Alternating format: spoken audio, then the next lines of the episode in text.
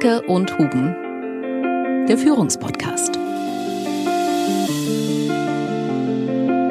Das tägliche Verhalten innerhalb Microsofts war unter Steve Barmer, wie die Führungskräfte im Nachhinein auch beschrieben haben und auch Satya Nadella selbst das beschrieben hat, eine Kultur des internen Wettbewerbs. Und deshalb fokussierte sich das insbesondere auf einen Finanzblick statt auf einen Kundenblick und auf Innovation. Und damit steht natürlich Nadella so ein bisschen in diesem Gorbatschow-Paradox. Also wie soll eigentlich jemand, der 22 Jahre im alten System, in dem er erfolgreich gewesen ist, wie soll er das eigentlich umwerfen und erneuern? Er hat nicht über Strategie und Zahlen und Daten und Fakten geredet, sondern über die Kultur und wie sie gemeinsam die Kultur verändern würden über eine dynamische Lernkultur. Und das hat er auch sehr, sehr klar gemacht. Von Anfang an, in einer seiner ersten Ansprachen, hat er auf den Punkt gebracht, was er meint. Er hat mich gesagt, ich denke, dass das C in CEO für Kultur steht.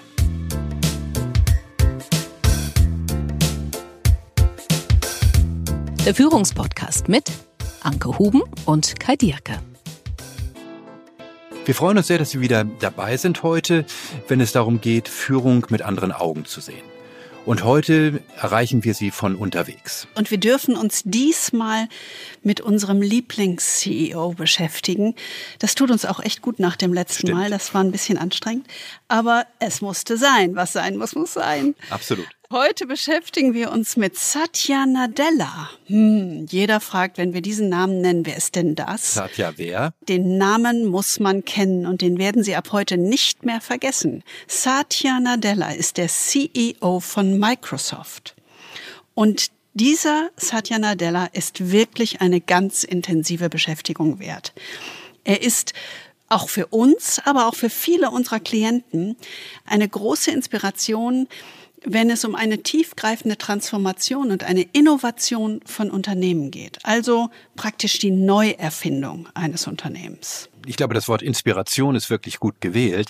Er ist so etwas, wo man jedem Klienten zeigen kann, da geht was. Also man kann wirklich ein Unternehmen fundamental verändern und das ist natürlich eine große Ermutigung. Ja, und dann auch noch wirklich so ein großes Unternehmen wie Microsoft. Ja, das ist ja kein Pappenstiel. Also man kann wahrscheinlich wirklich sagen, er ist, wenn man heute so auf die CEOs in der Welt guckt, Best Practice. Also er ist ein Beispiel dafür, was einen erfolgreichen CEO in diesen unübersichtlichen, disruptiven Zeiten wirklich auszeichnet. Er ist eine besondere Persönlichkeit und Persönlichkeit meinen wir hier wirklich im umfassenden Sinne. Äh, und man kann von ihm wirklich viel lernen darüber, was Unternehmensführung heute wirklich ausmacht. Lass uns doch mal einfach sammeln. Was ist denn eigentlich so auf den ersten Blick außergewöhnlich an Satya Nadella? Ja, zuerst mal muss man sagen, er ist einfach außergewöhnlich erfolgreich. Ja, das stimmt. Ja, also das ist deutlich. Äh, in den acht Jahren als CEO ähm, hat er den Börsenwert von Microsoft einfach mal verfünffacht. Heute ist Microsoft zwei Billionen Dollar wert, also 2000 Milliarden Dollar. Das muss man sich auch erstmal auf der Zunge zergehen lassen. Kann ich mir nicht vorstellen. Ja, man kriegt das ja immer durcheinander mit den USA. Die sagen immer Trillion und Billion und so weiter, alles kompliziert, aber es sind wirklich 2000 Milliarden US-Dollar. Und damit ist Microsoft das drittwertvollste Unternehmen der Welt nach Apple und Saudi Aramco, dieser saudischen Ölförderungsgesellschaft. Und es ist eben wirklich interessant, äh, Microsoft ist immerhin 500 Milliarden US-Dollar mehr wert als Alphabet, also das Mutterunternehmen von Google.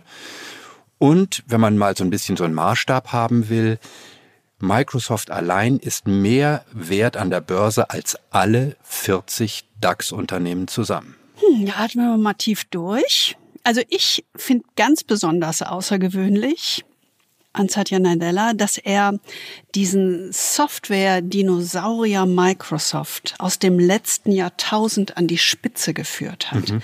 Anders als viele andere Börsenstar-Unternehmen ist ja Microsoft eben kein, was man so nennt, Millennial, kein Newcomer, so wie Alphabet, also Google, Amazon, Tesla oder Meta, früher Facebook, sondern Microsoft ist ja eigentlich ein, was man so klassischerweise ein Incumbent nennt, also ein alter Platzhirsch, mit langer und durchaus wechselvoller Geschichte für ein Tech-Unternehmen.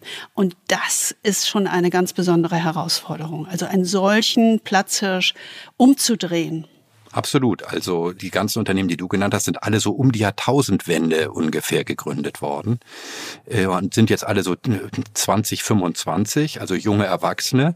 Und Microsoft? Äh, und Microsoft ist 1975 gegründet worden, also ist jetzt irgendwie 47 Jahre alt, also die richtige Zeit eigentlich für so eine Midlife-Crisis, muss man sagen. genau. Und, und ist eben, wenn man das mit den anderen vergleicht, auch eben irgendwie kein Digital Native. Ja, genau. Ja? Das ist doch sehr nett. Ja, hm. kann man sich jetzt sehr gut vorstellen, so menschlich ich auch. Aber er ist natürlich noch aus einer anderen Perspektive heraus äh, außergewöhnlich, weil er diese Erfolgsgeschichte, also dieses Microsoft wieder an die Spitze bringen, an die Weltspitze, weil er diese fundamentale Transformation völlig anders angegangen ist, als fast jeder andere CEO das getan hätte. Und auch im Übrigen anders als viele Mitarbeiter von Microsoft das ursprünglich von ihm erwartet hatten. Er ist hingegangen und hat gesagt, ich beginne diese fundamentale Veränderung von Microsoft mit der Unternehmenskultur.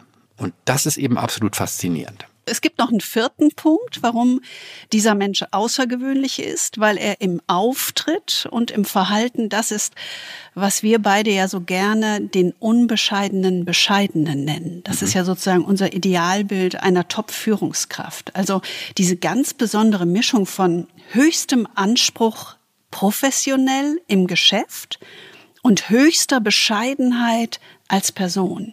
Also der Unbescheidene, Bescheidene. Und damit ist er das totale Gegenbild von so vielen heroischen und dominanten CEOs, wie etwa auch sein Vorgänger Steve Barmer. Ja, oder auch wenn wir heute Elon Musk angucken, hm, der pflegt ja auch gern mal so diesen heroischen Auftritt. Mhm. Und da ist der Satya Nadella wirklich völlig anders gerichtet. Sehr zurückhaltend, sehr bescheiden, aber mit einem ganz klaren, ambitionierten Fokus, was Microsoft betrifft. Ja, völlig anderer Angang. Deswegen dürfen wir uns heute, ich freue mich da wirklich drauf, mit der Frage beschäftigen, ja, wie hat Satya Nadella das eigentlich geschafft? Wir wollen uns genauer anschauen, was er getan hat, weil wir alle wieder ganz wunderbar aus diesem Positivbeispiel lernen können. Was hat dieser Top-CEO eigentlich getan und bewirkt, um Microsoft so grundlegend zu transformieren und damit wieder an die Weltspitze zu führen? Das ist unsere Frage heute.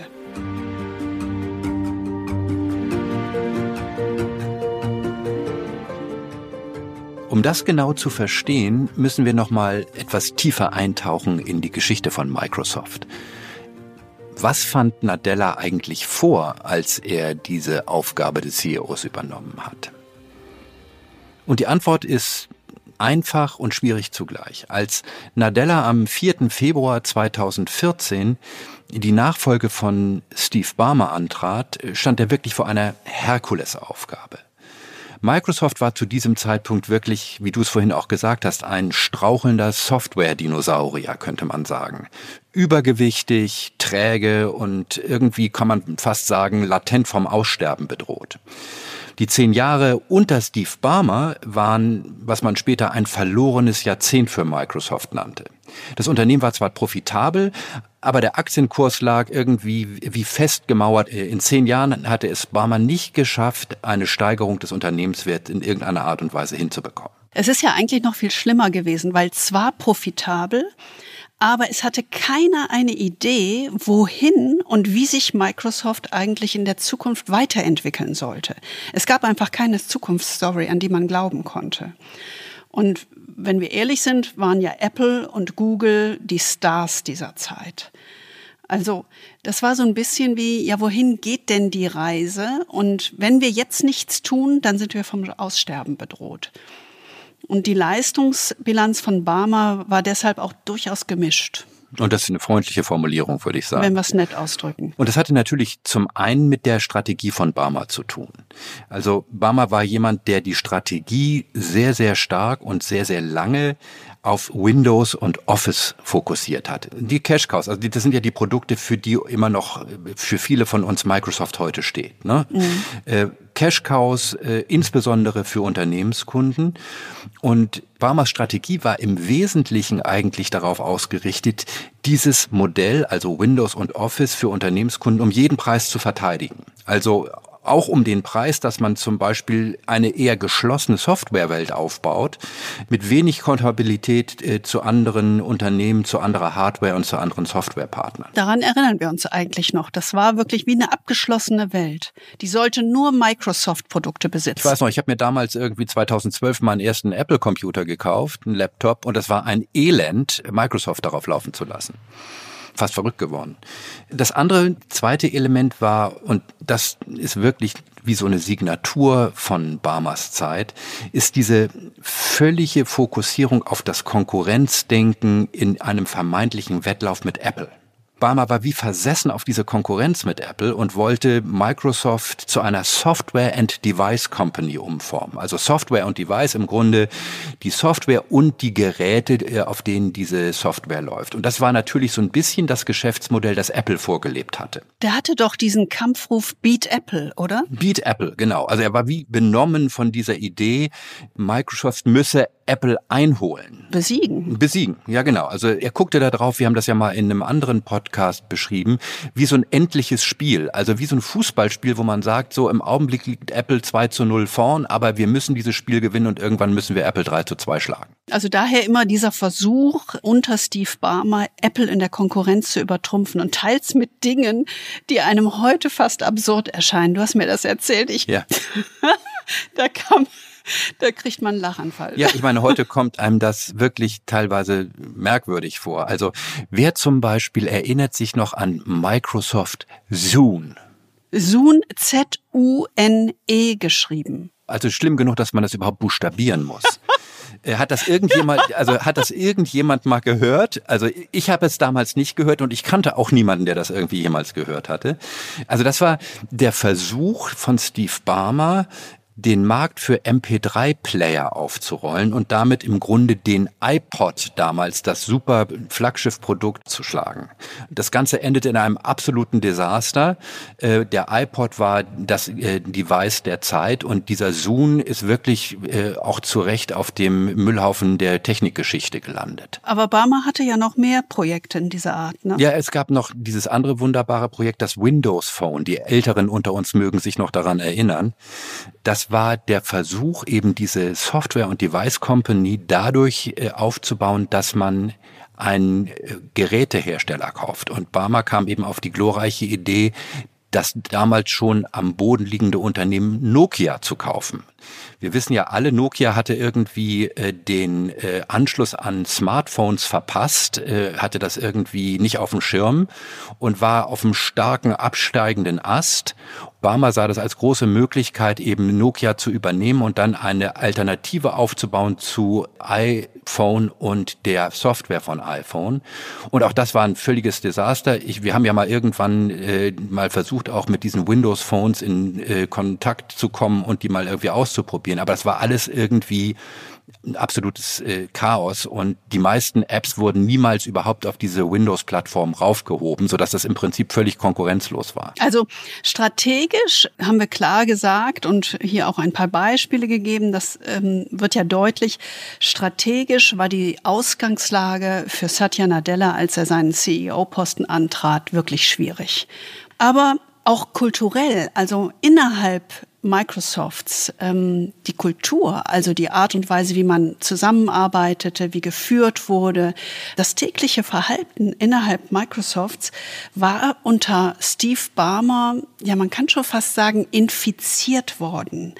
Auch von diesem Konkurrenzgedanken. Denn was du außen, das haben wir schon häufig bei CEOs gesehen, wenn sie nach außen so eine starke Konkurrenz pushen, dann wirkt sich das tatsächlich auch nach innen innerhalb der Kultur des Unternehmens aus. Also hier war die Kultur von einer kurzfristigen Konkurrenz- und Controlling fokussierten Bürokratie geprägt. Also es gab interne Streitigkeiten, Zank und Trägheit, wie die Führungskräfte im Nachhinein auch beschrieben haben und auch Satya Nadella selbst das beschrieben hat, eine Kultur des internen Wettbewerbs und eine not invented here, also hier haben wir es nicht erfunden, wir machen es alle mal ganz neu, eine not invented here Mentalität.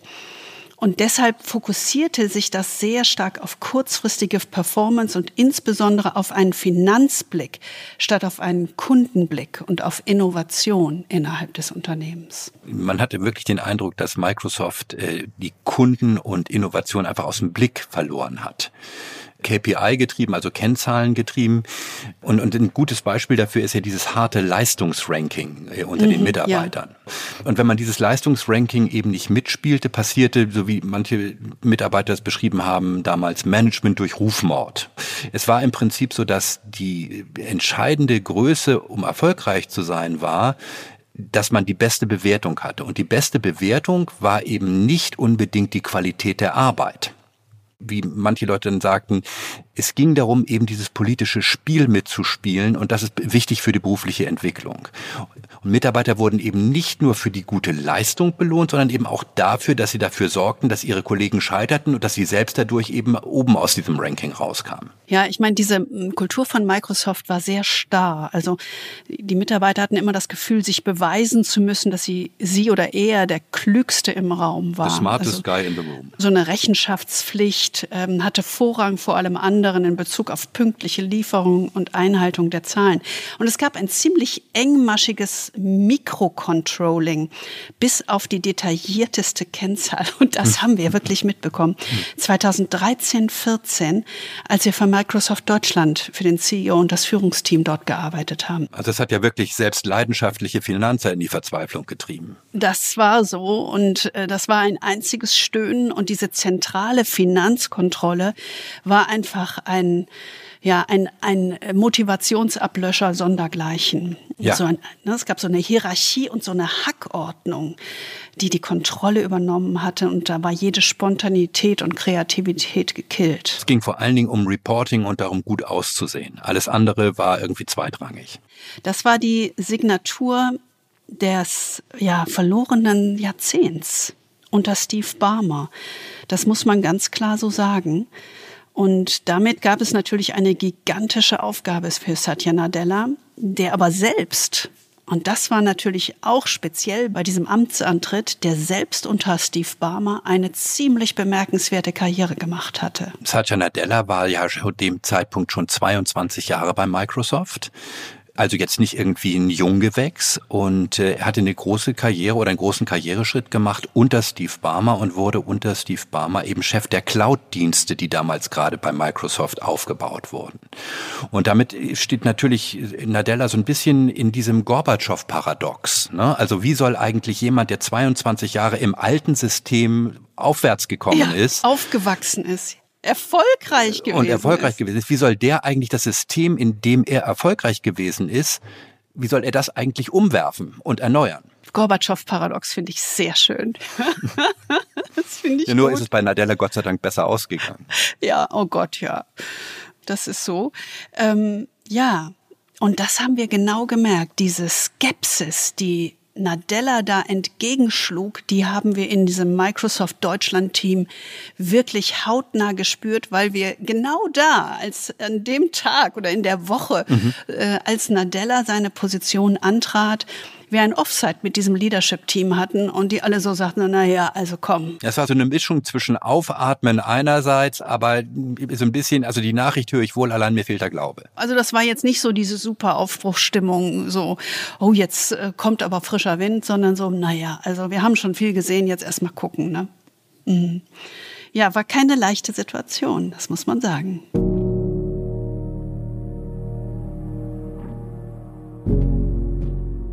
Die Frage ist ja, wo hat Nadella angesetzt? Also was machst du eigentlich in so einer Situation, wenn strategisch und kulturell du wirklich vor einer Mammutaufgabe stehst?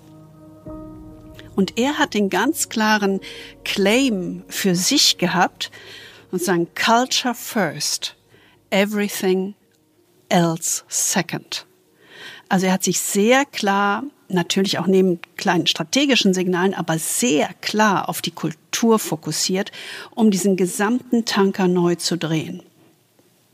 Also Nadella, und das ist das Coole, das muss man ganz klar sagen, mhm. das ist einfach, ja, ist einfach cool. cool. Mhm. Der beginnt genau seine Revolution von Microsoft dort, wo fast alle anderen CEOs normalerweise aufhören, nämlich bei der Unternehmenskultur. So nach dem Motto, ach ja, und dann haben wir noch die Unternehmenskultur, oh, ja, genau. da müssen wir, auch, auch noch, was tun. Müssen wir uns auch noch drum kümmern. Genau, aber er sagt, macht HR bös.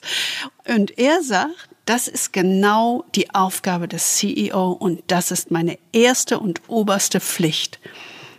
Deswegen der wichtigste Wettbewerbsvorteil eines Unternehmens in unserer Zeit ist die Kultur. Und das ist sein Credo immer noch. Und als Nadella darüber nachdachte, wie drehe ich diesen Tanker, nahm er eigentlich genau das in den Fokus, was er, er selbst als auch vagen und amorphen Begriff bezeichnet hat.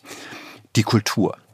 Und er hat sich diesen berühmten äh, und wenig beherzigten Satz von Peter Drucker äh, zu seinem Credo genommen, nämlich Culture eats strategy for breakfast. Also die Kultur verspeist die Strategie zum Frühstück.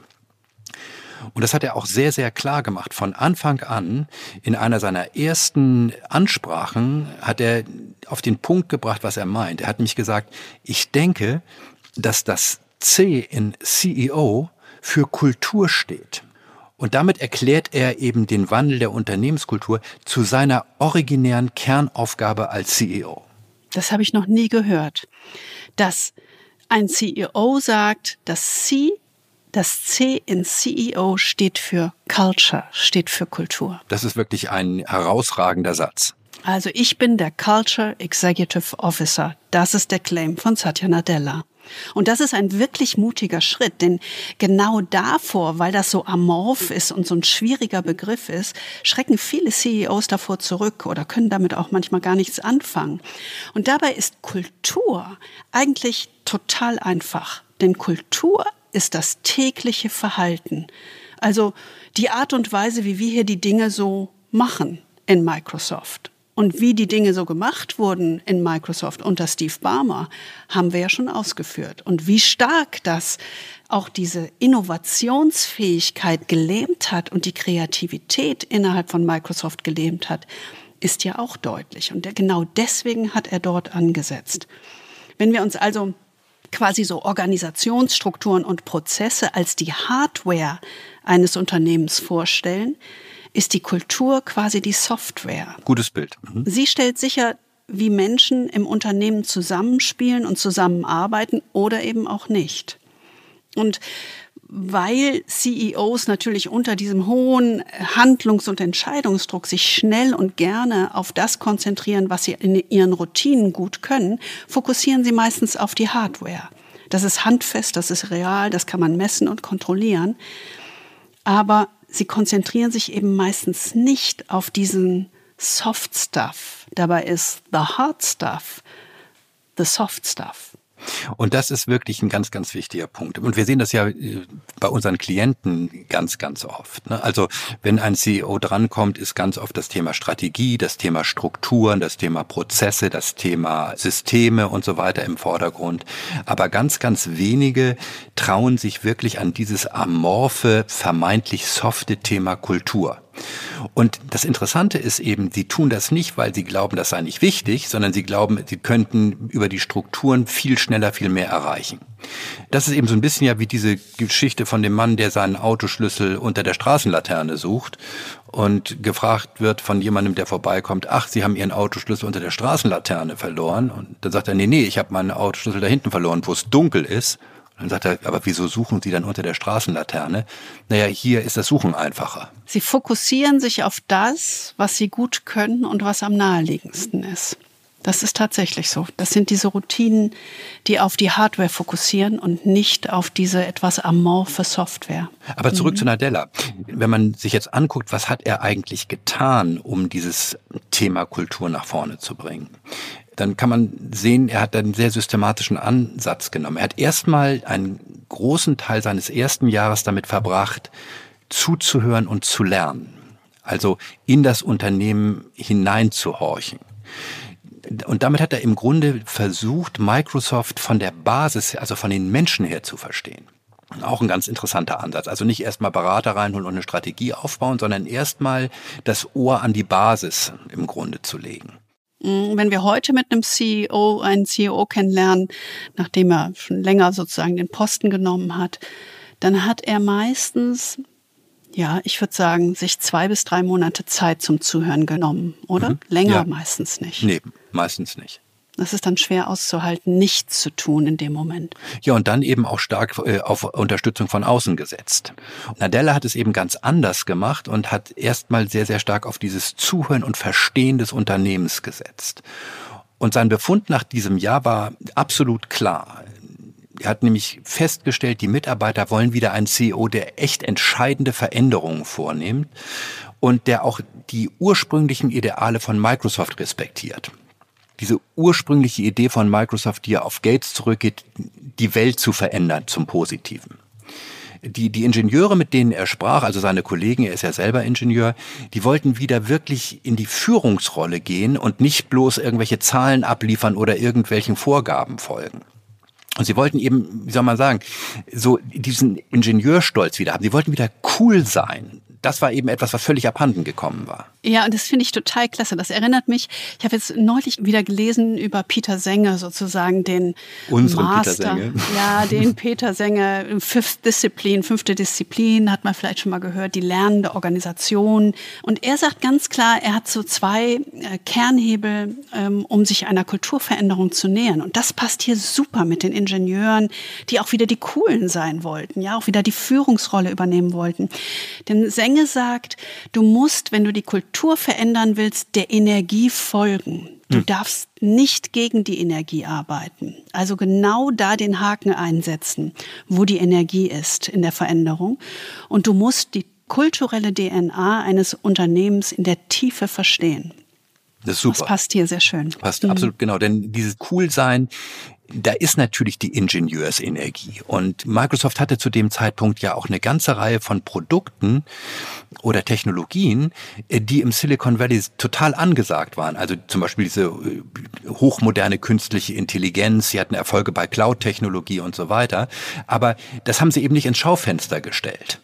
Dafür so die Wertschätzung zu bekommen und zu sagen, das ist das, worum wir uns eigentlich weiterentwickeln. Äh, das ist das, was die Ingenieure gefordert haben und was sie im Grunde verlangten, war so etwas wie ein Plan zur Beseitigung der Lähmung. Um es mit Nadellas Worten, er benutzt immer so gute Begriffe, mit Nadellas Worten zu sagen, es ging um nichts weniger als Microsofts Seele wieder zu entdecken. Sein Claim war, Rediscovering Microsoft's Soul. Und das ist natürlich schon etwas, was auch sehr emotional ist für Leute, die so lange in diesem Unternehmen verhaftet sind. Und deswegen äh, schloss er eben da an, diese Seele wieder zu entdecken. Und einer der ersten großen Schritte in dieser Richtung war dann ja 2015 äh, auf dieser Microsoft Vertriebskonferenz in Orlando die Vorstellung der neuen Unternehmensmission. Oder heute würde man vielleicht sogar sagen, wie so eine Art Purpose ist das eigentlich. Diese Formulierung to empower every person and every organization on the planet to achieve more. Also auf Deutsch kommt das ein bisschen weniger kraftvoll rüber, jedem Menschen und jeder Organisation auf dem Planeten zu ermöglichen, mehr zu erreichen. Der schließt natürlich auf der einen Seite an an das, was Gates hatte. Äh, Gates Idee war ja so im Grunde die Idee, dass jeder Mensch auf diesem Planeten einen Computer auf seinem Schreibtisch haben sollte. Und das war ja nun irgendwie auch zumindest mal in den entwickelten Ländern weitgehend erreicht. Und damit stellte sich natürlich für Microsoft die Frage, was denn jetzt? Also was ist das nächste große, kühne Ziel und was kann unser Zweck und unsere Purpose in der Zukunft sein? Und das ist eben genau das, was Nadella mit diesem äh, neuen Purpose entwickelt hat, um das er das Unternehmen dann versammelt hat. Das war eine ja eine sehr klare Signalwirkung nach außen, aber auch nach innen innerhalb der Microsoft Community, dass hier eine ein eindeutige Abkehr von Steve Barmers Strategie stattfand. Ne? Also sozusagen, wo alles immer innerhalb von der Microsoft Unternehmenswelt sozusagen stattfinden sollte, sondern hier die Öffnung, um es jedem Menschen zu ermöglichen und damit kompatibel auch für andere Technologien zu sein. Eine völlige Abkehr von der vorherigen Strategie. Ja, und von, auch von diesem Konkurrenzdenken nach dem Motto, wir müssen das Spiel von irgendjemand anderem gewinnen, wir spielen jetzt unser eigenes Spiel. Also das waren die Signale am Markt und in diese strategischen Signale, die er relativ schnell dann auch gesetzt hat. Aber die Signale nach innen, die ist er ja noch mal mit einem ganz zusätzlichen, mit einem ganz anderen Impuls angegangen. Also was hat er konkret Richtung Kultur getan? Und das wollen wir uns eigentlich auf vier Ebenen angucken einmal so wie so vorgezogen, vor die Klammer gezogen, hat er ganz klar die Basis geschaffen, also ein Leadership-Team eng zusammengeschweißt. Das ist das Erste, was wir uns kurz angucken. Und dann hat er eigentlich drei intensive Hebel gehabt. Und die sind anders als bei jedem anderen CEO.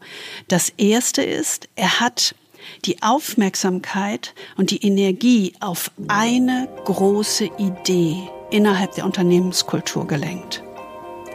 Das Zweite ist, er hat für diese große Idee eine Koalition von Unterstützern gebildet. Und das Dritte ist, er hat diese Idee selbst verkörpert.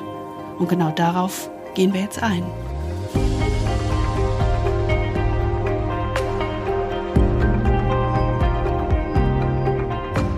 Der erste entscheidende Schritt von Nadella war die Basis bauen. Erst wer dann was. Und äh, der große Management-Denker Jim Collins, den wir ja auch verehren und der Ihnen auch schon in einigen von unseren Podcasts begegnet ist, hat ja schon vor 25 Jahren in seinem noch immer lesenswerten Klassiker Good to Great genau das beschrieben, was gute Unternehmen von wirklich großartigen Unternehmen unterscheidet. Und ein ganz entscheidendes Kernelement dabei ist, er nennt das so schön, First Who, then What.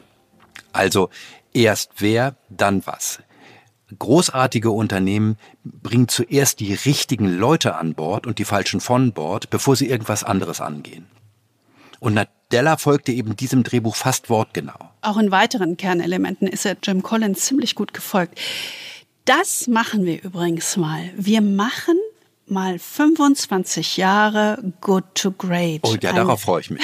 Eine Laudatio auf Jim Collins und Good to Great. Die Kernideen, das ist echt immer noch spannend und nach wie vor hochgültig. Mhm. Ja, er hat also als erstes ganz klar die richtigen Leute an Bord geholt, die ihn bei den Veränderungen unterstützen sollten. Auch durchaus Leute, die vorher schon äh, im Führungsteam waren, die er aber auch für andere Positionen gesetzt hat um daraus dann ein echtes Führungsteam zu formen.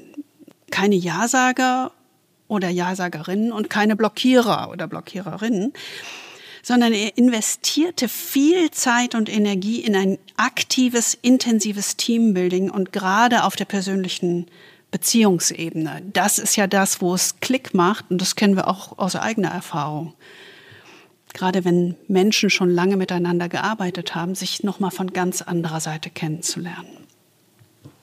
Und ihm war sehr klar, dass sie das persönliche Verständnis untereinander und füreinander vertiefen mussten, um wirklich nachzuvollziehen, wie jeder tickt, wie jeder denkt und damit dann sozusagen sich auch positiv aneinander zu reiben. Und er wusste sehr klar, dass dieses Konkurrenzdenken aus den Köpfen im Team raus musste. Also, dass jeder quasi sozusagen seine Waffen ablegen musste, um diese kollektive Intelligenz im Team zu heben. Das ist ja eigentlich ein Gedanke, den wir schon häufig formuliert haben, dass du emotional intelligent sein muss, auf andere eingehen muss, dich in die Schuhe des anderen stellen muss, äh, von der Seite des anderen zu denken, um die kollektive rationale Intelligenz zu heben. Also kollektive rationale Intelligenz ist ohne emotionale Intelligenz des Einzelnen nicht denkbar.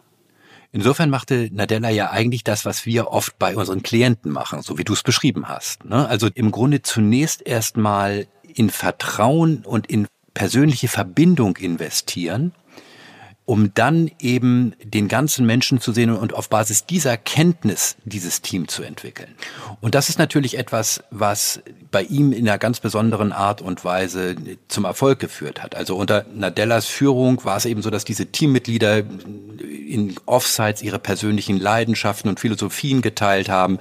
Sie haben sich darüber ausgetauscht, wer sie eigentlich sind im Privatleben und bei der Arbeit, haben darüber gesprochen, was ihre Werte sind, ihre Spiritualität, ihre Herkunft, sei es jetzt katholisch oder buddhistisch oder sonst irgendwas und auch sozusagen ihren Struggle im wirklichen Leben, also womit sie kämpfen als Eltern oder in ihrem beruflichen Umfeld, um neue Produkte herzustellen und so weiter. Also das Ganze ging sehr, sehr stark über diese persönliche Ebene, den ganzen Menschen zu sehen äh, und ja, darum den ganzen Menschen eben viel besser zu verstehen.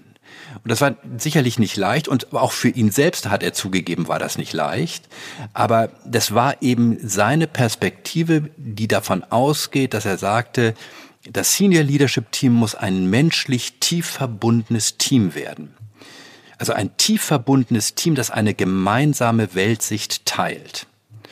Und er wollte, und das ist ja das, was wir auch immer sagen, dass dieses Senior Leadership Team, also dieser Executive Board von Microsoft, dass das für jedes einzelne der Teammitglieder das primäre und das erste Team ist und nicht irgendwie ein weiteres lästiges Meeting. Und das ist ja etwas, was wir ganz oft bei unseren Klienten eben auch sehen, diesen Widerstreit, wo viele glauben, dieses Senior Leadership Team ist eigentlich irgendwie nur ein lästiges zusätzliches Meeting und mein eigentliches Heimatteam ist das Team, dem ich vorstehe. Also die Einstellung nicht, meine erste Loyalität geht dem Top Leadership Team, sondern ich bin Repräsentant eines Bereichs in diesem Top Leadership Team. Aber das ist ja genau die falsche Einstellung. Absolut. Weil dann hast du die Denke, ich sitze in den Diskussionen im Top Leadership Team mit der Vorstellung, bring home the beef um meinen Leuten das Beste nach Hause zu bringen, das dickste Filetstück. Und genau das hat Nadella umgedreht. Sehr klar zu sagen, die erste Loyalität ist hier in diesem Leadership-Team mit mir. Und dann setzen wir alle gemeinsam die Strategie im gemeinsamen Sinne um in den eigenen Bereichen. Und das hat er nicht eben nur gefordert oder aufgeschrieben, sondern er hat diese Bindung, diese persönliche Bindung hergestellt. Und nur dadurch erzielst du eben diese Loyalität. Das ist wichtig zu verstehen, sozusagen, dass das die Basisarbeit von äh, Satya Nadella war am eigenen Leadership-Team, um dann zu verstehen, dass die drei Hebel, wie er die Kultur verändert hat, auch tatsächlich funktioniert haben. Sonst kriegst du das nicht hin, weil das Leadership-Team natürlich eine unglaubliche Vorbildrolle in einer Veränderung, Kulturveränderung im Unternehmen hat. Wenn das Leadership-Team das nicht vorlebt, eine Kulturveränderung, dann kannst du die Kulturveränderung schon gleich vergessen. One of the things that we are on a quest for at Microsoft is uh, what we call uh, growth mindset or confronting our fixed mindset. And okay. I think the real core of that is that empathy and that ability to continuously learn, push conventional wisdom. Um, and so I would say we'll, that's a journey that we'll never com- complete. Right. Uh, but at least we can say today, are we learning? Are we today trying to be more empathetic towards that unmet, unarticulated need out there in the world? Der wichtigste Hebel, den Nadella nutzt, ist eine mitreißende Idee zu finden und ganz Microsoft hinter dieser Idee zu versammeln. Und das ist die Idee des Growth Mindset. Und das werden wir ein bisschen tiefer anschauen. Und er hat das mit bemerkenswerter Ruhe, Entschlossenheit und Konsequenz getan. Diesen Gedanken durch Microsoft durchgetrieben.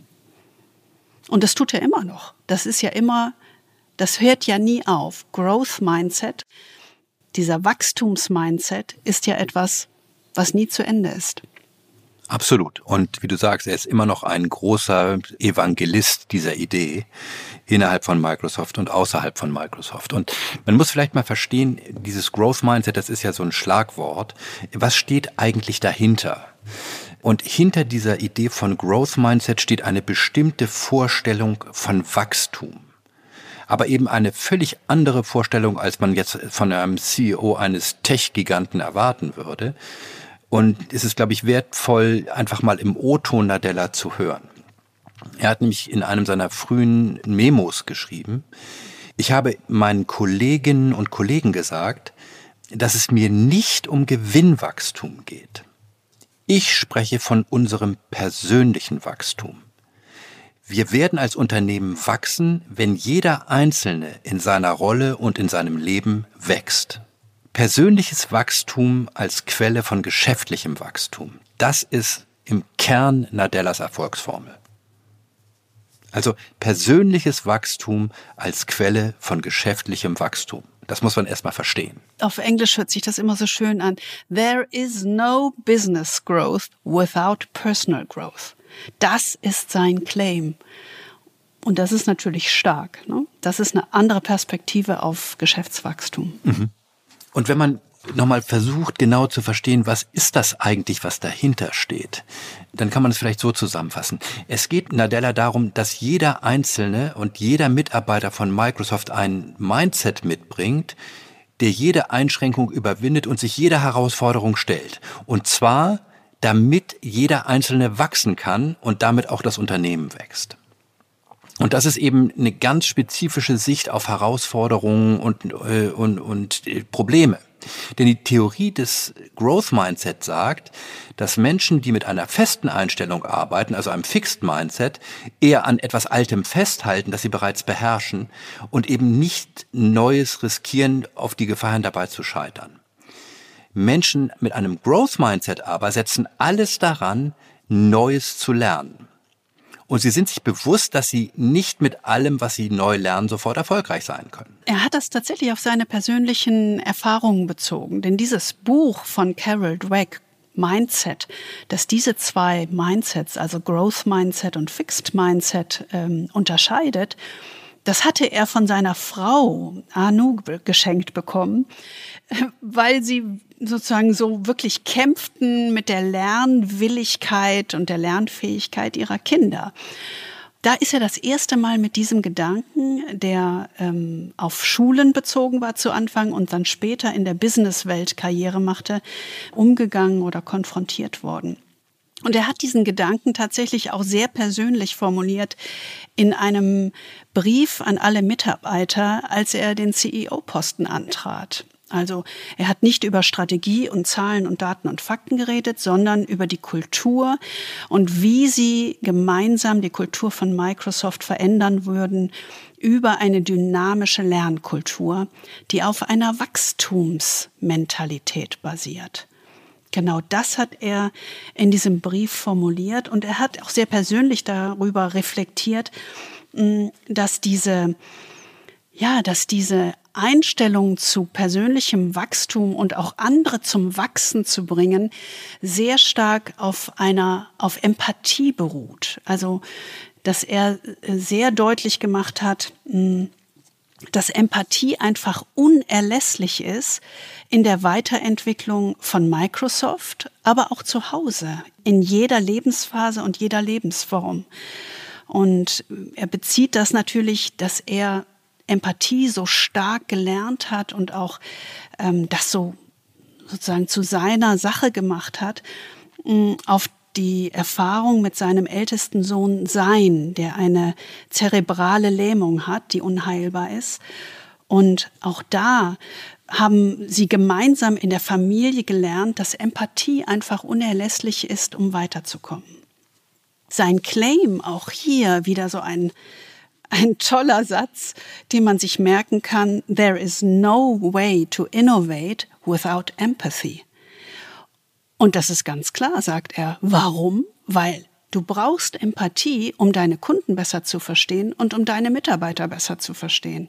Und nur dann kannst du innovativ sein, wenn du die für dich gewinnst. Und es ist einfach eine unglaubliche Kombination, diese, diese Empathie mit dieser Wachstumsperspektive dieser ganze Kulturwandel, und das spiegelt ja Nadellas Überzeugung weiter, muss sich eben auf die Überzeugung stützen, dass jeder wachsen und sich entwickeln kann.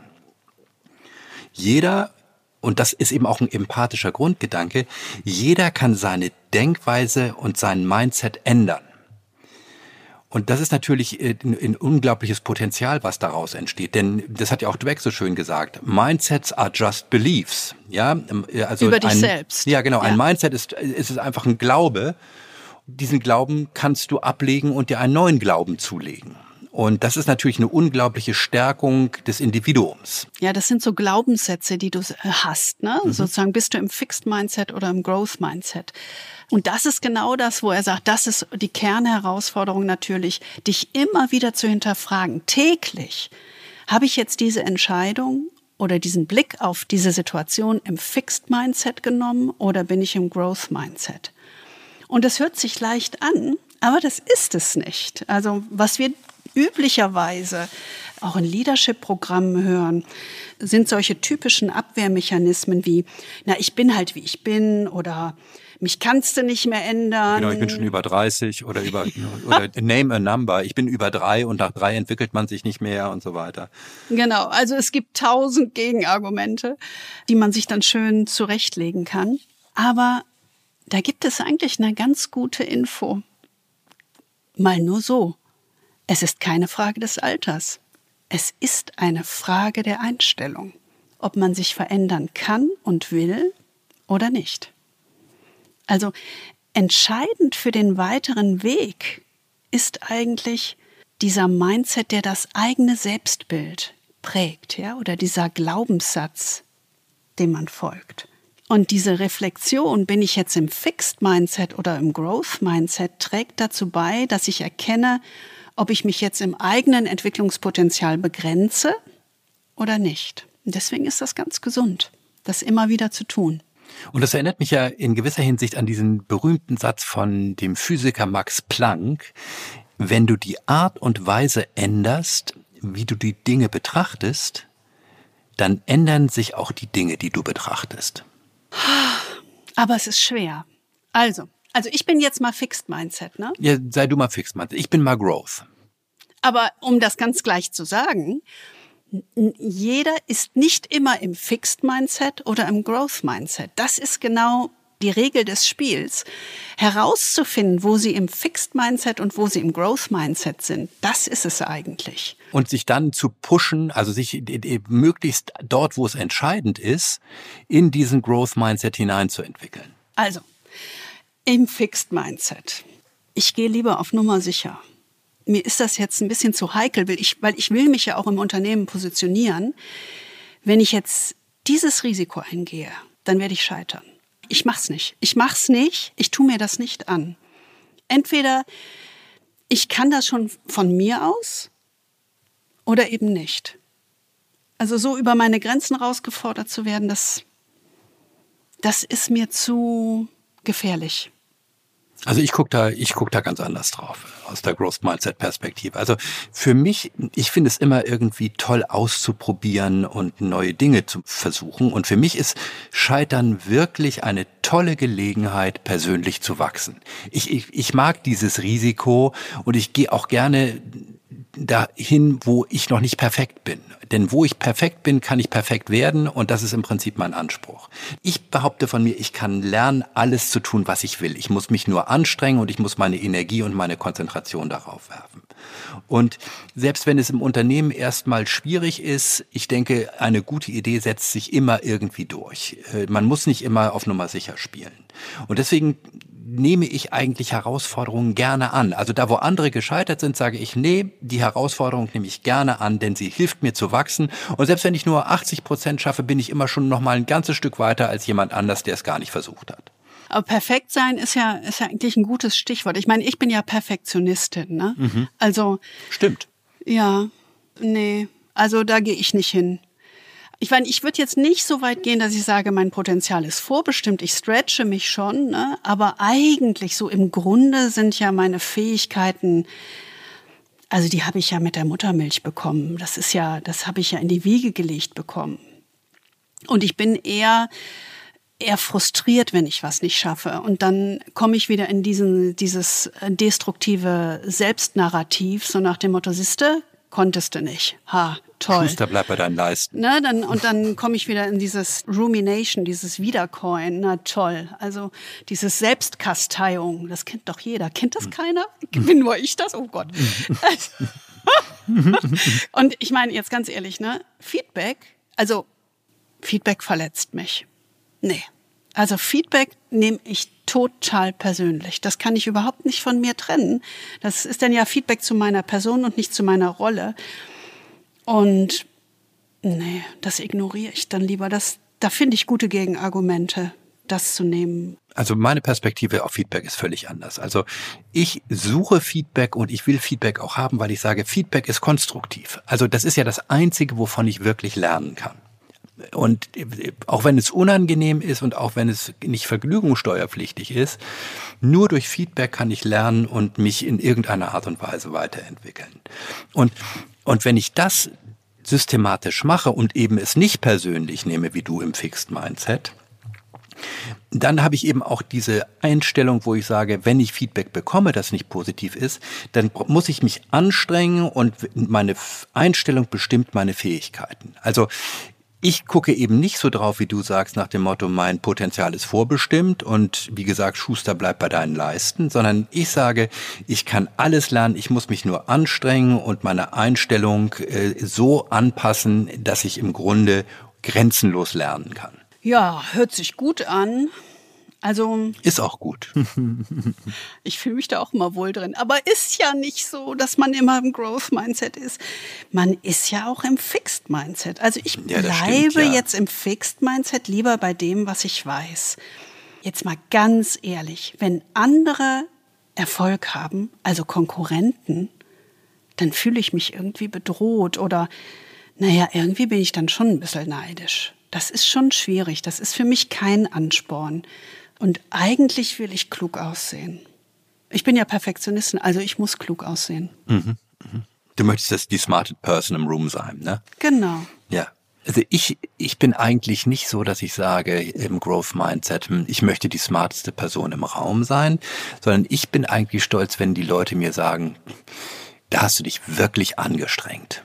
Also nicht tell me I'm smart, sondern tell me I try hard. Ja, also wirklich, da hast du dich wirklich reingehängt und das Beste gegeben, auch wenn es noch nicht perfekt gewesen ist. Das ist eine völlig andere Perspektive. Also ich probiere einfach gerne neue Dinge und pack da meine ganze Energie rein und wenn es am Ende noch nicht perfekt ist, wie gesagt, dann ist das in Ordnung. Aber dieses Probieren und dieses Weiterentwickeln als Selbstzweck, das an der Herausforderung wachsen, das ist das, was mich wirklich antörnt, sag ich mal. Und insofern ist es auch nicht schlimm, wenn andere Erfolge haben, denn davon kann ich ja lernen. Also das ist nicht irgendwie so, dass ich sage, hm, neidisch, eifersüchtig, so wie du das im Fixed Mindset machst, sondern ach, guck mal, ich gucke mir das an und sage, boah, der hat einen Erfolg gehabt oder die hat einen Erfolg gehabt. Was hat die denn anders gemacht als ich und was kann ich davon lernen? Das ist aber eine völlig andere Sicht. Also es ist keine Konkurrenzsicht, sondern es ist eigentlich eine Sicht, aneinander zu lernen und sich aneinander weiterzuentwickeln. Wenn ich im Fixed Mindset bin, dann begreife ich mich eben als abgeschlossen. Also so was als, als Mensch mit klaren Talenten und Stärken. Und eigentlich verstehe ich mich als Know-it-all. Also ich weiß alles. Und Erfolge von mir sind dann Zeichen gelungener Selbstbehauptung und Unsicherheiten und Fehler sind eigentlich sowas wie persönliches Scheitern. So Fixed Minded ist eigentlich, wir haben das mal, glaube ich, im anderen Podcast genannt, geht total in Richtung Impression Management. Ne? Also einen guten Eindruck machen. Genau, und der Growth Mindset, wenn ich im Growth Mindset bin, kultiviere ich ein völlig anderes Selbstbild dann verstehe ich mich als Learn it all, als permanent Lernende. Ich schaue auf mich als permanent Lernender und ziehe eben die Energie aus der Anstrengung, die mit der Entwicklung verbunden ist. Also für mich ist Anstrengung nicht eine Zumutung, sondern die Anstrengung ist eigentlich fast eine Art Selbstzweck zur Entwicklung. Und je größer meine Herausforderung ist, umso größer ist meine Energie und mein Wille, daran zu wachsen. Und natürlich ist es klar, wenn ich mir hohe Ziele oder fast unrealistisch hohe Ziele stecke, dann ist die Gefahr des Scheiterns natürlich immer da, muss man fairerweise sagen. Aber dieses Scheitern ist dann eben eine Chance zu lernen und nicht eine Katastrophe. Das ist ja so ein bisschen das, was wir bei Jürgen Klopp gesagt haben. Wo Jürgen Klopp sagt sozusagen, ein verlorenes Spiel ist nur dann eine Katastrophe, wenn man nicht daraus lernt genau die gleiche Logik angewendet. Und entscheidend ist auch im Selbstverständnis, sich als permanent werdende und damit wachsende zu begreifen. Und was wir so schön im Englischen gegenüberstellen können, sich nicht als Being, also Sein zu begreifen, sondern als Becoming, werdend zu begreifen. Da muss ich immer an Michelle Obama mit Becoming denken. Aber ich finde, das ist ein gutes Bild. Becoming statt Being. Und, und das hat ja auch eine, eine durchaus tiefe philosophische Tradition. Also wenn du jetzt allein schon nur, nur an Nietzsche denkst, von dem gibt es dieses schöne Wort, werde fort und fort der, der du bist, der Lehrer und Bildner deiner selbst. Du bist kein Schriftsteller, du schreibst nur für dich. Also wir machen jetzt mal einen Schnellcheck. Was ist denn Ihre Grundhaltung? Wir haben ja gesagt, man kann nicht immer im Growth Mindset oder auch nicht immer im Fixed Mindset sein. Wichtig ist zu checken, in welchem Mindset befinde ich mich eigentlich gerade bei einer bestimmten Entscheidung und bei einem Blick auf eine bestimmte Situation. Und wenn ich dann im Fixed Mindset bin, sich dann daraus zu entwickeln, das ist eigentlich das Entscheidende. Also wenn ich Sie fragen würde, neigen Sie zu einem Fixed Mindset oder zu einem Growth Mindset grundsätzlich, dann, ja, dann lautet die schnelle Antwort natürlich immer Growth Mindset. Na klar, ich stelle mich jeder Herausforderung, ich lerne aus Feedback, na logisch. Aber so einfach Aber, ist es ja nicht, ne? Nee, so einfach ist es nicht. Und ich finde, man muss auch mal ein bisschen ehrlich zu sich sein. Stimmt das ja, eigentlich? Auch Also ist das eigentlich wirklich wahr? Ich meine, jetzt mal so ganz ehrlich, wenn der Konkurrent Erfolg hat, fühlen Sie sich dann inspiriert? Oder wollen Sie nicht auch nach außen perfekt scheinen und smart rüberkommen? Hm. Also das sind so fiese Fragen, wo man sich wirklich prüfen muss. Und dann eben in der konkreten Situation. Und darum ging es eben auch tatsächlich Satya Nadella, der ganz deutlich gemacht hat, dass es eine ständige Aufgabe, täglich sich zu prüfen, bin ich im Fixed Mindset oder im Growth Mindset? Muss ich mich pushen? It's a challenge. It's one thing to say growth mindset because sometimes people will come to me and say at Microsoft, uh, Satya, we found the 10 people who don't have a growth mindset. Uh, you know, the, the point about that, it's not about going looking for 10 people. Yeah. Uh, it's about me being comfortable with confronting the, my own fixed mindset each day. And that's the hard part of it. When you say you're a learning organization and you say, yeah, we've learned that here are the 10 people who have not learned, uh, then that's a problem. Uh, and, and I think that that's the, the, the, reality of it, right? How do you bring about long term change? I mean, I'll say one other thing. One of the reasons why I feel uh, at least we have some momentum. Uh, I'm very, very careful not to sort of paint this as some destination we will reach or have reached for sure. Uh, it's going to be something that every day we're going to have to confront our fixed mindset. We're always going to be imperfect. There is going to be a gap between what is our espoused sort of culture uh, and what is the lived experience. The question is, are we working to bridge that gap? Uh, and it's very uncomfortable especially in business where everything is graded by you know how close to perfection are you to say let's be imperfect and celebrate imperfection is just a hard thing and that's why uh, leadership at the top setting the tone walking the walk uh, i think is the hard part Tja, und der zweite Hebel nach der einen großen Idee ist natürlich eine Koalition der Unterstützer für diese Idee zu gewinnen. Und diese Koalition für die Kulturveränderung hat Satya Nadella 2015 mit einer Gruppe von 180 Führungskräften ins Leben gerufen. Seine Perspektive war ja schon sehr früh, dass er gesagt hat, keine einzelne Führungskraft, auch ich nicht als CEO, wird Held dieser Transformation sein sondern es muss auf ganz vielen Schultern abgestützt sein und ganz viele müssen mittun. Und das begann eben, als er im Grunde auf einem Offsite diese 180 Führungskräfte versammelt hat und die dann in 17 Teams aufteilten, die einen Dialog darüber führen sollten, welche Art von Kultur sie jetzt eigentlich konkret bei Microsoft haben wollten. Und das war ja ganz wichtig, im Grunde auch jetzt nicht eine Kultur einfach so von oben zu verordnen, sondern zu sagen, lass uns mal gemeinsam einen Dialog darüber führen, wie wir das in die Welt bringen wollen. Und die 17 Führungskräfte, die dann diese 17 Teams geführt hatten, die wurden sozusagen sein Kulturkabinett in Anführungsstrichen, die die Aufgabe hatten, diesen Growth Mindset für Microsoft zu definieren. Das heißt, auch hier ist ein ganz interessantes Bild, wo du sagst, normalerweise hat man ja oft die Tendenz oder sieht man oft, dass äh, Kultur ist was, was HR für uns tut. Ne? Äh, und das wird sozusagen outgesourced in die Personalabteilung. Hier genau der gegenteilige Weg, 17 äh, Leute äh, beziehungsweise 180 aus dem gesamten Unternehmen und die nehmen das eben in die Hand als Kulturkabinett. Und dieses Kulturkabinett hat dann eben im Grunde diesen Growth Mindset für Microsoft ausbuchstabiert oder definiert und, und nach vielen Debatten gab es eben, äh, konzentrierte sich das so auf drei ganz wichtige Kernelemente. Und, und das erste Kernelement war Kundenbesessenheit. Und Kundenbesessenheit sagt eigentlich, Microsoft muss weg von dieser Zahlenkultur, wo der Kunde vergessen wird, sondern muss eigentlich vom Kunden besessen sein und die Neugier und das tiefe Verständnis des Kunden muss in den Mittelpunkt gerückt werden. Das zweite Element, äh, auch ganz interessant, ist eben das Thema Vielfalt und Integration. Und das leitet sich natürlich auch ab aus dieser neuen, aus diesem neuen Purpose, wo er sagt sozusagen, to enable every person on the planet und so weiter. Und wenn du das in, als Kern deines Purpose betrachtest, dann musst du natürlich auch irgendwo diesen Planet abbilden, also in seiner ganzen Vielgestaltigkeit. Und das ist eben genau, genau das, was damit versucht wurde, möglichst vielfältige Meinungen, vielfältige Hintergründe, vielfältige Perspektiven in die Entscheidungsfindung einzubeziehen.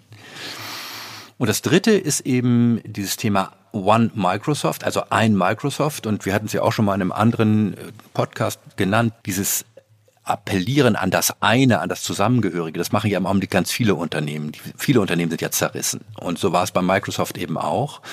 Und die Perspektive eben darauf zu entwickeln, dass Microsoft ein Unternehmen ist, also nur ein Microsoft äh, und nicht eine Konföderation von Fürstentümern, wie es vorher war, das war eben ganz entscheidend. Also früher bekämpften sich ja diese Fürstentümer geradezu gegenseitig und die Perspektive war eben, also die Innovation, die Kunden und der Wettbewerb, die halten sich ja auch nicht an unsere Silos. Also müssen wir als Microsoft lernen, eben diese Barrieren zu überwinden, um als ein Unternehmen der Konkurrenz entgegenzutreten. Saying the words, saying we're going to make progress uh, is one thing, but then to recognize that progress has to be something that really has to come from one's own first change in behavior, right? Um, and take the everyday experience of the senior leadership team meeting itself. Uh, it's an interesting thing. Every time I question myself on everything that we talk about, as what we espouse that is more broadly applicable across the company, how much of it is represented in the behaviors, starting with me, of our own senior leadership team? Mm-hmm. We have some very, very uh, amazing women who are part of our leadership team. Uh, are they participating?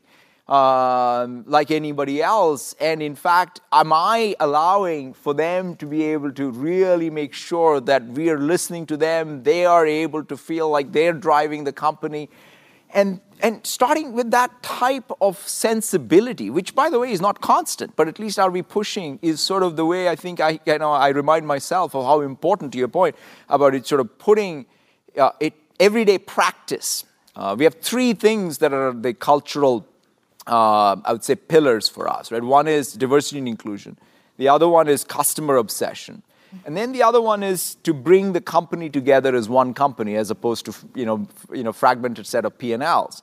All three of these are just super hard.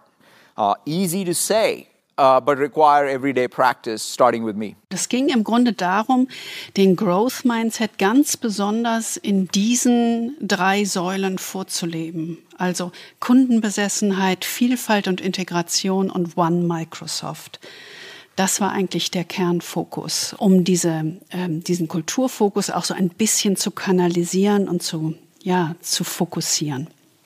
Das sind die zwei Hebel, sozusagen die Energie auf eine große Idee zu fokussieren. Ich habe noch so dran gedacht, so Manche Unternehmen stellen ja eine andere große Idee in den Vordergrund. Also manche Unternehmen stellen zur Kulturveränderung den Purpose, auch durchaus den individuellen Purpose in den Vordergrund mhm. und versuchen dadurch das Thema Leadership oder Führung und Zusammenarbeit zu verändern. Äh, andere Unternehmen wie zum Beispiel Google stellt das Thema psychologische Sicherheit als Basis für gute Zusammenarbeit in Teams in den, in den Vordergrund. Also sozusagen diese eine große Idee bei Microsoft war eben genau dieser Growth Mindset, die Einstellung, dass ich mich immer in meinem Leben verändern kann. Ich glaube, entscheidend ist, dass man sagt, es gibt eine zentrale Idee, wie du sagst, die die Energie kanalisiert und um die sich herum alles andere gruppiert, also die im Grunde sozusagen den Zusammenhang für alles andere schafft. Und dann, dass du darauf basierend eine Koalition bildest, die das nochmal ausformuliert haben, so wie wir es gerade gesagt haben, mit den 180 Führungskräften. Und der dritte Hebel ähm, nach der Fokussierung und der Koalition ist, diese Idee tatsächlich auch selbst zu verkörpern. Also als Satya Nadella, als CEO, immer wieder diese Idee zu verkörpern. Und das tut er natürlich sehr, indem er das vorlebt in seinen ähm, Sitzungen, ob er die jetzt mit dem Leadership-Team oder anderen Sitzungen hat, dass er immer wieder am Ende jeder Sitzung fragt, wo haben wir denn ein Growth-Mindset gelebt und wo haben wir eine Entscheidung im Fixed-Mindset getroffen und warum? Also, dass er immer wieder dieses Thema in die Köpfe sozusagen reinbringt. Es ist eben das, was wir so Shadow of the Leader nennen, ne? also das Vorbild des Führenden. Und äh, da gibt's viele Varianten und auch Microsoft hat es ja in vielen Varianten und Nadella in vielen Varianten vorgelebt. Er gibt ja auch diese monatlichen Videos heraus, in denen er immer seine wichtigsten Erkenntnisse zusammenfasst und eben auch das unter der Perspektive ähm, Growth Mindset deklariert, dass er sagt, ähm, diese Gruppen innerhalb von Microsoft sollen eben auch dazu übergehen, ihre eigenen Erkenntnisse zu diskutieren und zu teilen und so weiter. Also er lebt das sozusagen ähm, einmal vor, diese lebendige Dialogkultur. Und dann gibt's natürlich dieses andere wichtige Element, und das ist auch nicht zu unterschätzen, 2017 hat er jetzt dieses Buch veröffentlicht, sein Buch Hit Refresh, ähm, also The Quest to Rediscover Microsoft Soul. Und das ist ja ein Bestseller geworden. Das war eigentlich zu früh für seine Begriffe, äh, weil äh, 2017, ich meine, da war er gerade mal drei Jahre im Amt und äh, da, da steckte die Kulturveränderung natürlich noch in ihren Anfängen. Und auch er selber hat ja in dem Buch geschrieben, irgendwie wir beginnen gerade erste kleine positive Zeichen zu sehen. Aber er hatte eben, äh, und das hat später sein Mitautor auch offengelegt, er hatte ja vor allen Dingen nicht die Öffentlichkeit im Blick, also er wollte nicht einen Bestseller schreiben, sondern es ging ihm vor allen Dingen darum, seine Gedanken für die Microsoft-Mitarbeiter niederzulegen. Ähm, und darum war es eben dann auch so, dass er dieses Buch jedem Microsoft-Mitarbeiter mit einem persönlichen Anschreiben zukommen ließ, und das war eben genau auch das Symbol dafür, dass er diesen Kulturwandel vorantreiben will und dass er eine klare Perspektive darauf hat, wie das funktionieren soll. Ja, und er misst sich natürlich auch selbst am Growth Mindset. Und wie wir schon gesagt haben, das ist nicht immer leicht, weil auch ein Satya Nadella ist nicht immer im Growth Mindset und muss sich kritisch hinterfragen. Aber ähm, da er das nach vorne gepusht hat und genau diese Idee vorleben will, äh, muss er natürlich besonders selbstkritisch drauf schauen. Und ja, das ist ihm nicht immer gelungen. er ist auch nur Mensch, ja. Er ist also, nur Mensch. Ähm, ja, 2015 hatte er auf einer jährlichen Veranstaltung für Frauen in der Technologiebranche eine denkwürdige Antwort gegeben. Das ist ein gutes als, Beispiel, ja, genau. Als er gefragt wurde, welchen Rat er denn für Frauen habe, die eine Gehaltserhöhung anstreben und sich nicht trauen, danach zu fragen. Und er riet in seiner Antwort zu Geduld und darauf zu vertrauen, dass das System ihnen im Lauf der Zeit die richtigen Gehaltserhöhungen geben wird. Das ist natürlich. also man kann sich den Aufschrei in den sozialen Medien bestens vorstellen. Allerdings. Genauso war es auch. Also es war wirklich. Das ist aber auch echt schon, das ist auch schon echt ein Burner. Ja. Mal, geht's noch? Also klar, die Empörung ging natürlich viral, das war klar. Er wurde äh, kritisiert und auch verspottet. Keine Ahnung von Gender Pay Gap und sein Engagement für Vielfalt wurde in Frage gestellt etc. Und anstatt da so durchzutauchen und zu sagen so, oh, ich äußere mich jetzt mal lieber nicht, sagte er sehr direkt darauf, nee, das zeigt sehr klar, wie ein Growth Mindset unter Druck aussieht. Also ich bin auch fehlbar. Und er entschuldigte sich und nahm das zum Anlass, sich selbst, sein Führungsteam und auch Microsoft intensiv mit so unbewussten Wahrnehmungs- und Denkfehlern zu befassen. Es ist schon, war schon ein Smart Move, das muss man schon fairerweise sagen. Ja. Ne? ja. Also unter Druck äh, reagiert man doch manchmal anders und rutscht dann wieder in so ein Fixed-Schema rein. Das ist ja nur ein kleines Beispiel, aber äh, das illustriert eben, ähm, wie man äh, im Grunde diese Perspektive nach vorne bringen kann, ein Alleslerner zu sein. Und damit kannst du natürlich auch solche Fauxpas, wie er sich da erlaubt hat, durchaus auch einfach mal zu deinem Vorteil wenden. Und das ist natürlich auch eine große Stärke. Und dass er das zu seinem Vorteil wenden kann, das zeigt sich natürlich auch äh, bei der Mitarbeiterzustimmung bei Microsoft. Also Nadella hat auf Glassdoor, das ist ja diese, diese äh, Mitarbeiter-Feedback-Plattform, hat eine Zustimmung von 95 Prozent. Da muss man fairerweise sagen, das sehen wir bei unseren Klienten mal eher selten, äh, diese 95 Prozent. Sind ja kommunistische Zustände. Das, sind, das, ist, das ist fast so eine Zahl, wie Erich Honecker mal erreicht hat. Ich habe es im Augenblick mit dem Ostblock irgendwie, weiß auch nicht.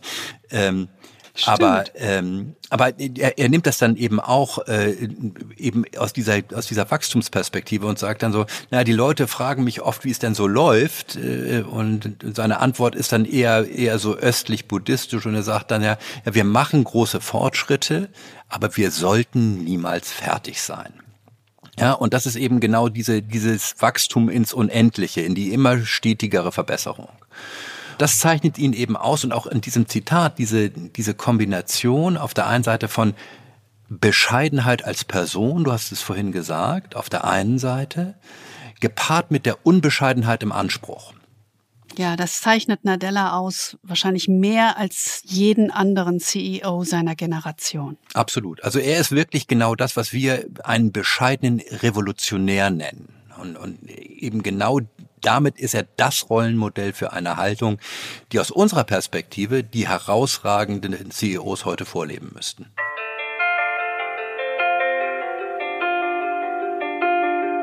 Das war unser Podcast über Satya Nadella, unseren Lieblings-CEO. Besser wird's nicht. Wir hoffen, Sie fühlen sich inspiriert und haben auch Lust, so in diese Gedanken, vielleicht auch in das Thema Growth Mindset und Fixed Mindset und so einen Selbstcheck weiter einzutauchen. Wir freuen uns auf jeden Fall auf Ihre Erfahrungen, Ihr Feedback, Ihre Ideen und Ihre Fragen. Mailen Sie uns bitte gerne. Unsere E-Mail-Adresse finden Sie wie immer in den Show Notes und in der Beschreibung dieses Podcasts. In zwei Wochen sind wir wieder bei Ihnen, dann wieder aus gewohnter äh, Atmosphäre. Und äh, wir freuen uns schon auf Sie und äh, wünschen Ihnen in der Zwischenzeit wie immer viel Freude am Führen.